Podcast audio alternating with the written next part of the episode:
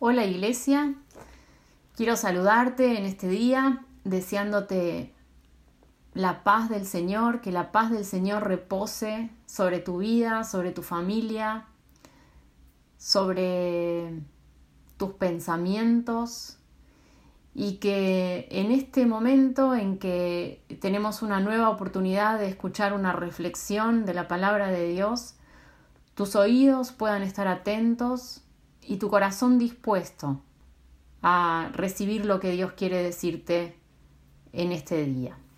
Y voy a empezar esta reflexión con una palabra que no es muy alentadora, pero no te vayas, acompáñame hasta el final para poder reflexionar en, en, lo sí alentador que Dios tiene para nosotros en este día. En Éxodo capítulo 1, versículo 13, dice que los egipcios hicieron servir a los hijos de Israel con dureza. Y quiero hacer un poquito de historia y recordar de qué manera llegaron los israelitas a Egipto. Conocemos eh, la historia de José.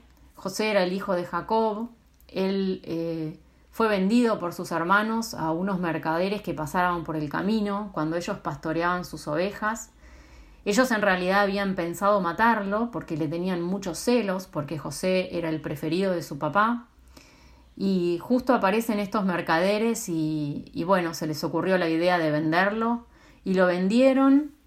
Y estos eh, comerciantes, a su vez, cuando llegaron a Egipto, lo vendieron a José como esclavo.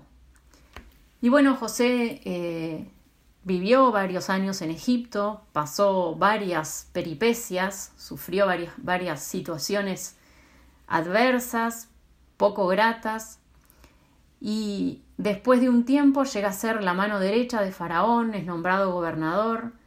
El, faraón lo pone a administrar todas las riquezas de la nación. Para ese entonces, cuando José estaba en esa función, en Israel eh, había una gran hambre un tiempo de, mucha escasez, y los hermanos de José fueron a comprar alimento a Egipto, y allí, sin pensarlo, sin planearlo, se reencuentran con José, cuyo carácter había sido transformado y tratado durante esos años, y a través del perdón eh, ellos viven un momento de restauración y se ve que José había compartido había contado de sus hermanos, de su padre, al faraón y a los funcionarios de allí del palacio, porque dice que la Biblia dice que cuando el faraón se entera que los hermanos de José habían llegado, tanto él como los funcionarios se habían alegrado mucho. Y el faraón este, le dice a José, mira, decile a tus hermanos que, que carguen sus animales y que se vuelvan a Canaán, y que traigan a su papá y a sus familias y que él les iba a dar lo mejor de Egipto, que iban a comer de la abundancia de ese país. Les dio además eh, carros eh, para traer a, a, todos, a los niños, a las mujeres, bueno, al padre obviamente, y que no se preocuparan por las cosas que tenían que dejar allá porque iban a, a poder eh, disponer de lo mejor de todo Egipto. Y así lo hicieron eh, José les dio los carros que el, faraón había dispuesto y también les dio provisiones para el viaje. Así fue como los hermanos de José emprendieron el viaje a, Canaán eh, para buscar a su papá. Y luego de haberle contado a su papá lo que habían vivido en Egipto y darle la buena noticia de que Jacob estaba, de, perdón, de que José estaba vivo, eh, él y, sus hijos y sus mujeres subieron en los carros de Faraón eh, y se trasladaron y emprendieron viaje a Egipto con todas sus posesiones. Y así fue como Jacob y sus descendientes llegaron a Egipto. Y cuando llegaron, el faraón le dijo a José, Mirá, tu padre y tus hermanos vinieron a estar contigo, la tierra de Egipto está a tu entera disposición, Hace que se asienten en lo mejor de la tierra, que residan en la región de Gosén. Y bueno, eh, estuvieron allí, se asentaron y adquirieron propiedades y prosperaron y llegaron a ser muy numerosos. Todo este, eh, resumen que hice es, eh, está relatado en los últimos capítulos de Génesis, lo puedes leer con mucho más detalle, es una, un relato muy rico. Y después que termina Génesis, arranca Éxodo y en el capítulo número 1, versículo 6, dice, murieron José y sus hermanos y toda aquella generación. Sin embargo, los israelitas tuvieron muchos hijos y a tal grado se multiplicaron que fueron haciéndose más y más poderosos. Y llegó al poder en Egipto otro rey que no había conocido a José, y le dijo a su pueblo, Cuidado con los israelitas, que ya son más fuertes y numerosos que nosotros. Vamos a tener que manejarlos con mucha astucia. De lo contrario, seguirán aumentando, y si estalla una guerra, se unirán a nuestros enemigos y nos combatirán.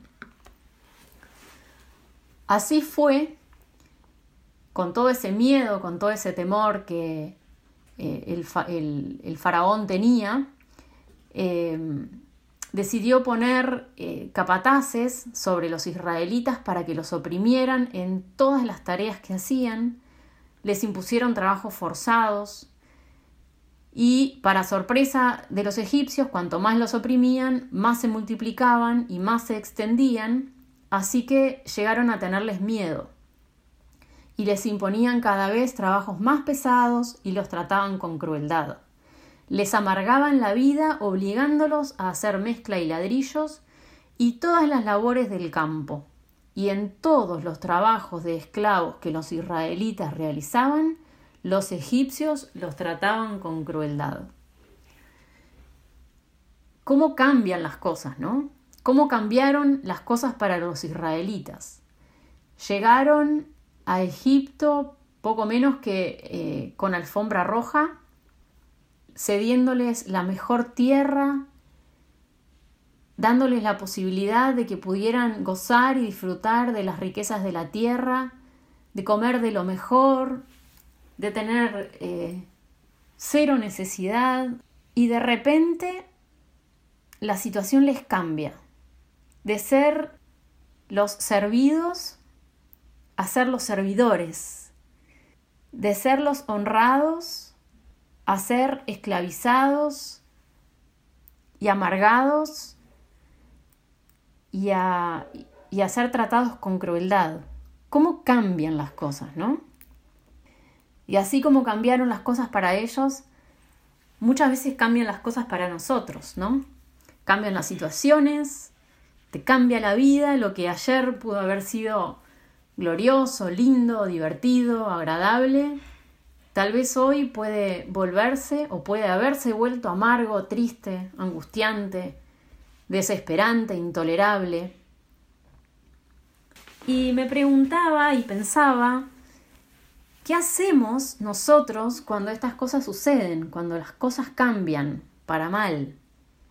Y bueno, dependiendo en realidad de la fuerza que tengamos, de lo agobiados o no agobiados que estemos, del ánimo que dispongamos, de la fe que tengamos, podemos tal vez conformarnos, rendirnos, quejarnos, adaptarnos a la nueva situación, o podemos tomar una actitud de lucha, de hacerle frente, de buscar alternativas, de buscar cambios.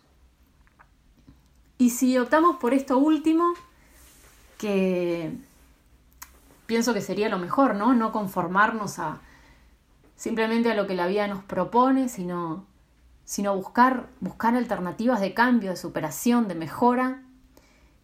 Muchas veces lo hacemos, pero buscamos ese cambio en nuestros recursos, que pueden ser los recursos económicos, los recursos de contactos que tengamos, de fuerzas, de ideas, de inteligencia, de conocimiento.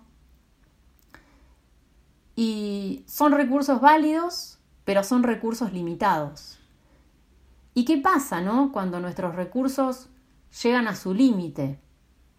Otra vez, la situación, esa situación que, que nos angustia o que, que nos deprime, que nos asfixia, otra vez vuelve a tomar preponderancia y nos vuelve a asfixiar, nos vuelve a deprimir, nos vuelve a angustiar. Y nos encontramos como los, israelitas, ¿no? En Egipto, sin salida, agobiados, presionados. Y haciendo referencia a, a los israelitas, quiero eh, que prestemos atención a una actitud, a un recurso, para usar la misma palabra, que ellos usaron en esa situación. Eh, en el capítulo 2 de Éxodo, en el versículo 23, dice, los hijos de Israel gemían a causa de la servidumbre y clamaron, y subió a Dios el clamor de ellos con motivo de su servidumbre. Lo voy a volver a leer.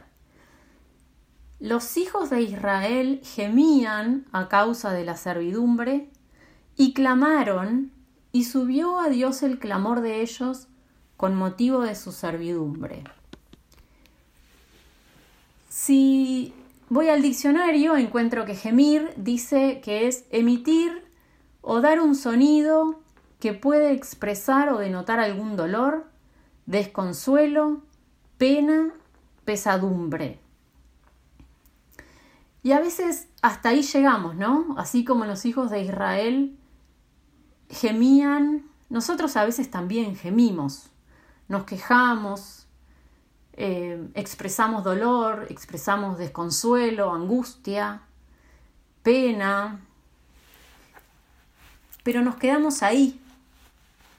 Sin embargo, los hijos de Israel no solamente gemían, tal vez un tiempo solamente se dedicaron a gemir, pero luego hicieron algo más. Dice que clamaron, clamaron. ¿Qué es clamar?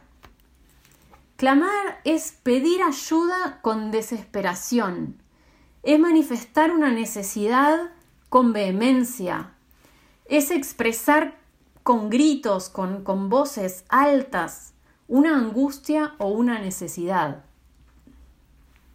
Yo pensaba, eh, lo, primero que se me vino a la mente cuando pensaba en, clamar, en esto de, pedir ayuda con desesperación, pensaba en un niño, ¿no? Cuando a veces eh, se meten en problemas o, no se meten, pero los problemas aparecen y se enfrentan a una situación de peligro o, algo que los amenaza o, algo que no pueden resolver.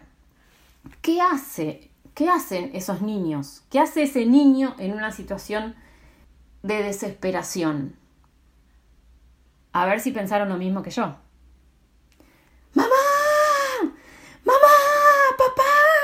¡Ayúdenme! Dicen así o dicen, mamá, por favor, me ayudas en esta situación. Mamá, ¿me podés sacar del pozo del que no puedo salir?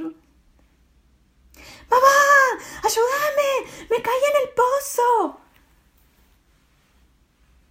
¿Cuál de las dos maneras será clamar? ¿De qué manera pedimos ayuda con desesperación? Y no me refiero solamente al volumen de la voz, pero sí a esa actitud de pedir ayuda con vehemencia. Eso es clamar. Y me pregunto, y te pregunto, ¿cuánto clamamos a Dios cuando estamos en situaciones difíciles? ¿Cuánto clamamos? Clamamos. No simplemente oramos, bueno Señor, te pedimos ahora que por favor, sino, sino realmente entendiendo, asumiendo esa situación de desesperación y de necesidad de algo mayor, de, de un auxilio superior, clamamos. Y Quiero em, seguir leyendo el versículo 24 y 25 y pensar eh, qué pasó cuando Israel clamó. El versículo 24 dice, oyó Dios el clamor de ellos y se acordó de su pacto con Abraham, Isaac y Jacob. Oyó Dios el clamor. Primera cosa es que Dios oyó el clamor. Y este se acordó de su pacto, no quiere decir que Dios se había olvidado de ese pacto, sino que se refiere más bien a que a partir de ese clamor, Dios empezó a activar esa promesa. Y esa promesa a la que me refiero es el pacto que hizo Dios con Abraham, en el que dice que esto está en Génesis 17. En el versículo 3 dice, en este pacto que hago contigo te prometo lo siguiente, de ti nacerán muchas naciones. Y dice más adelante que muchos de tus descendientes serán reyes. Y sigue diciendo, este pacto que hago contigo lo hago también con tus descendientes, y no tendrá fin. Yo soy tu Dios, y también seré el Dios de tus descendientes. La tierra de Canaán, donde ahora vives como extranjero, te la daré a ti para siempre y también a tus descendientes. Es un pacto que Dios hacía con Abraham, que hacía con los descendientes, en el cual se manifestaba Dios de Abraham y Dios de los descendientes de Abraham, y que además le dice que le daría la tierra de Canaán a él y a sus descendientes para siempre. Y cuando Dios, el versículo 24 dice que Dios oyó el clamor y se acordó de su pacto, empezó a activar este pacto. Eso es lo primero que hizo el clamor activar el pacto, la promesa de Dios. Y en el versículo 25 dice, miró Dios a los hijos de Israel y los reconoció. No quiere decir que no tenía idea de quiénes eran, pero este reconocer implica o significa que a partir del clamor, la promesa que había hecho con Abraham se empezaba a manifestar en los descendientes de Abraham. Los reconocía como descendientes de Abraham y como eh, beneficiarios de esta promesa. Otra cosa que hizo eh, el clamor fue que Dios levantó a un libertador. Dios llamó a Moisés que lo había elegido para ser el libertador de su pueblo. Es a partir del clamor que Dios le encomienda el plan al libertador. Otra cosa que pasa es que Dios despliega todo su poder contra los enemigos de Israel en favor de su pueblo, avergonzando a los enemigos de Israel avergonzando a los enemigos de los beneficiarios de la promesa.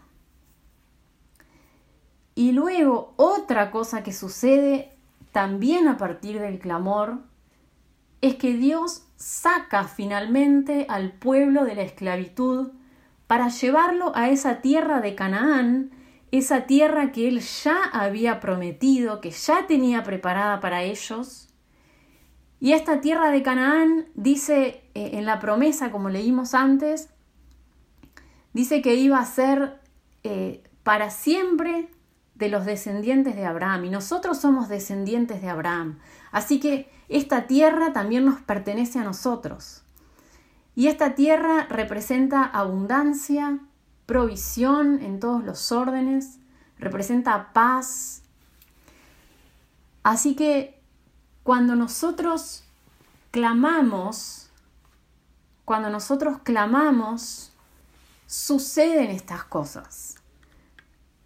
Dios activa promesas, Dios despliega poder, Dios envía recursos y Dios nos saca de la situación.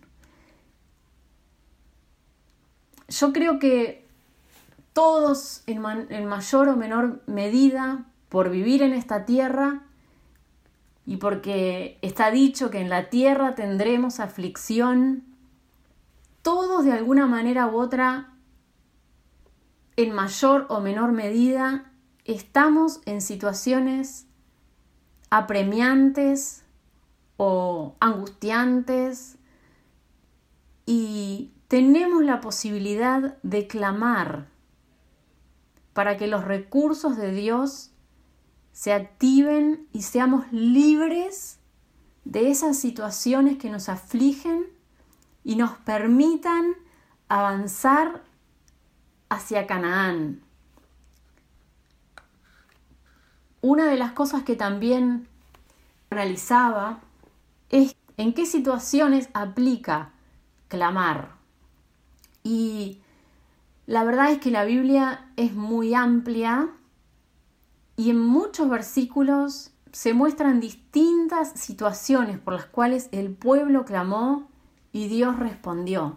En situaciones de opresión, por ejemplo, dice el Salmo 22.5 que clamaron a Dios y fueron librados. En situaciones de temor o de miedo también podemos clamar a Dios.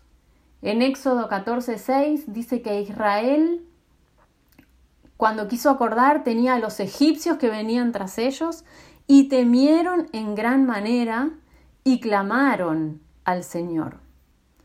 Podemos clamar en tiempo de angustia. El Salmo 107:6 dice, clamaron al Señor en su angustia, los libró de sus aflicciones. En situaciones de pobreza podemos clamar. En jueces 6.6 dice, era Israel en gran manera empobrecida por los madianitas y los hijos de Israel clamaron al Señor. Cuando estamos en problemas, también podemos clamar. En Nehemías 9:27 dice, en tiempo de su tribulación clamaron a ti, y tú desde los cielos los oíste, y según tu gran misericordia les enviaste libertadores para que los salvaran de las manos de sus enemigos. Hablando de enemigos, también cuando se nos presentan guerras podemos clamar. En medio de la guerra clamaron a Dios y Él les ayudó dice Primera de Crónicas 5:20. Tenemos ejemplos de enfermedad. Dice, dos ciegos que estaban sentados junto al camino, cuando oyeron que Jesús pasaba, clamaron diciendo, Señor, ten misericordia de nosotros.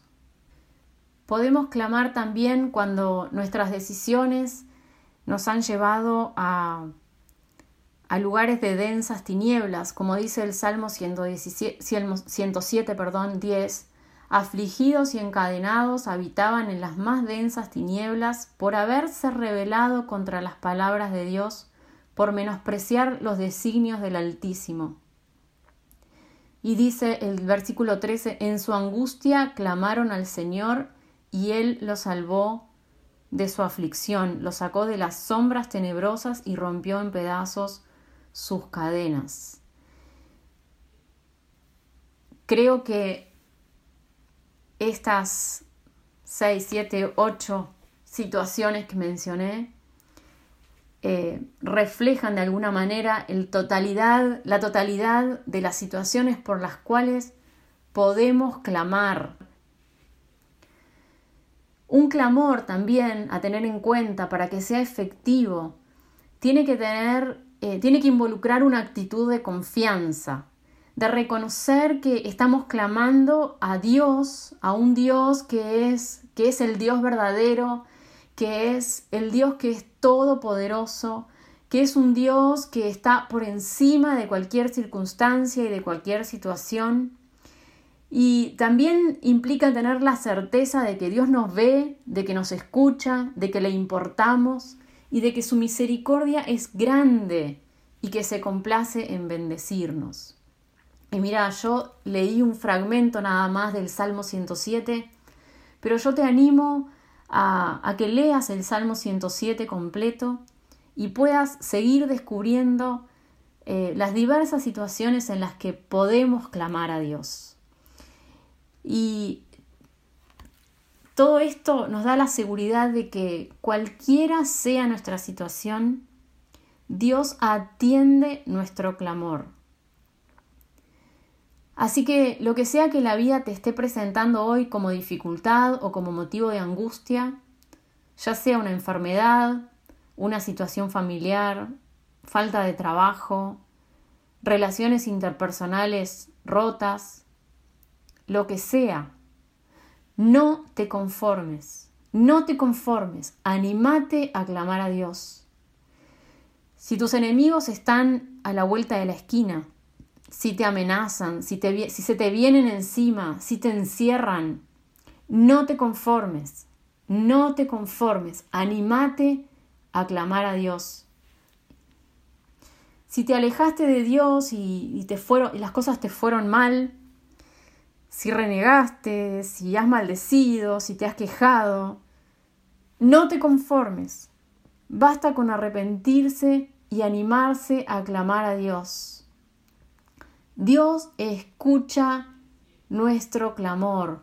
Sus ojos están atentos a nosotros y sus oídos están atentos a nuestro clamor. En Jeremías 33:3 dice, Clama a mí y yo te responderé. No hay clamor que hagamos con fe y con confianza de que Dios nos escucha, que no sea no solamente oído, sino que sea respondido, que active el poder de Dios, la promesa de Dios, los recursos de Dios en nuestro favor. El mensaje de hoy es, animate a clamar Animate a clamar. No te conformes con la situación que la vida hoy te presenta. Animate a clamar. Que Dios te bendiga.